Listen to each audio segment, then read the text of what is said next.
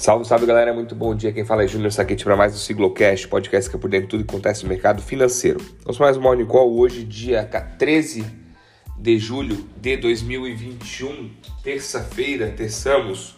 Vamos começar falando do nosso Bovespa. Ontem, ontem nosso Bovespa fechou em alta, alta de 1.73 com 127.593 pontos.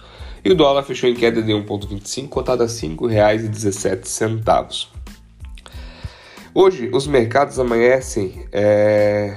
Deixa eu só buscar os dados no 0 a 0. S&P, Nasdaq, Nasdaq está um pouquinho alto aí no futuro 0.30, mas S&P Dow Jones está no 0 a 0. E na Europa opera também no 0 a 0, o estoque 0,05, Londres também positivo um pouquinho, Alemanha no 0 a 0.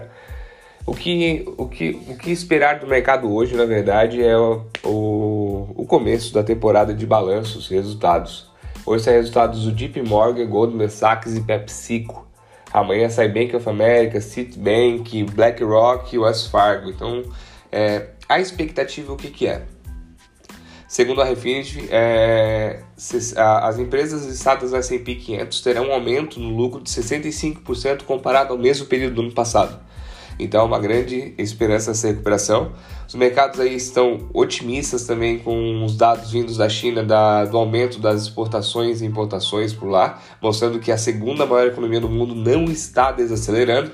Então, isso é positivo também. Saíram os dados da inflação na Alemanha, quais vieram dentro da expectativa. E Além disso, o petróleo também está subindo, é, com uma possível diminuição no estoque vindo dos Estados Unidos, enquanto não decide a questão da OPEP+. Falando um pouquinho hoje, a... deixa eu só buscar aqui os índices futuros. Achei aqui.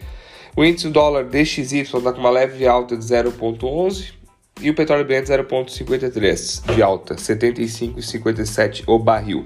Bitcoin no momento caiu 1,86, se não me engano, durante a madrugada chegou a cair 4,3 ou 4,5.